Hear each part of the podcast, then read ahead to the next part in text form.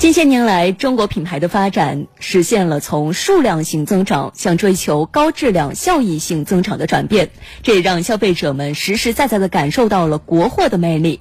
那么，目前国货的消费情况如何？对比于国际品牌，还有哪些不足呢？我们一起去了解一下。苏宁大数据显示，二零一八年全年。购买国产品牌的用户中，八零后占比百分之四十二点七三，九零后占比百分之三十五点六四。购买进口品牌的用户中，八零后占比百分之四十三点五一，九零后占比百分之三十点九三。相对而言，九零后对于国货的消费热情已经超过了外国产品。具体到品牌上，二零一八年全年购买华为手机与苹果手机的八零后用户占比分别为百分之四十六点零三和百分之四十点八九，九零后用户占比则为百分之三十七点八一与百分之三十七点七二。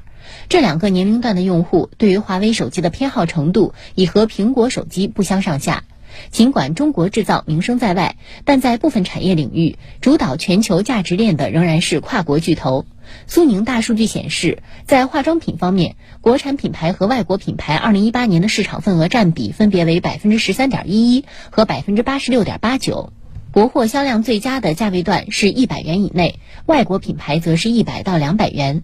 在手机层面，虽然国产品牌的销量同比增幅达百分之三十六点四八，超过了外国品牌的百分之十七点六五，但国产手机销量最佳的价位段为两千到三千元，外国品牌则高达五千到一万元。今天的互动话题呢，我们就来聊一聊，您有哪些钟爱的中国品牌呢？您觉得中国品牌跟外国品牌比怎么样呢？您认为中国品牌还有哪些提升的空间？欢迎您登录九头鸟 FM 焦点时刻社区留言互动。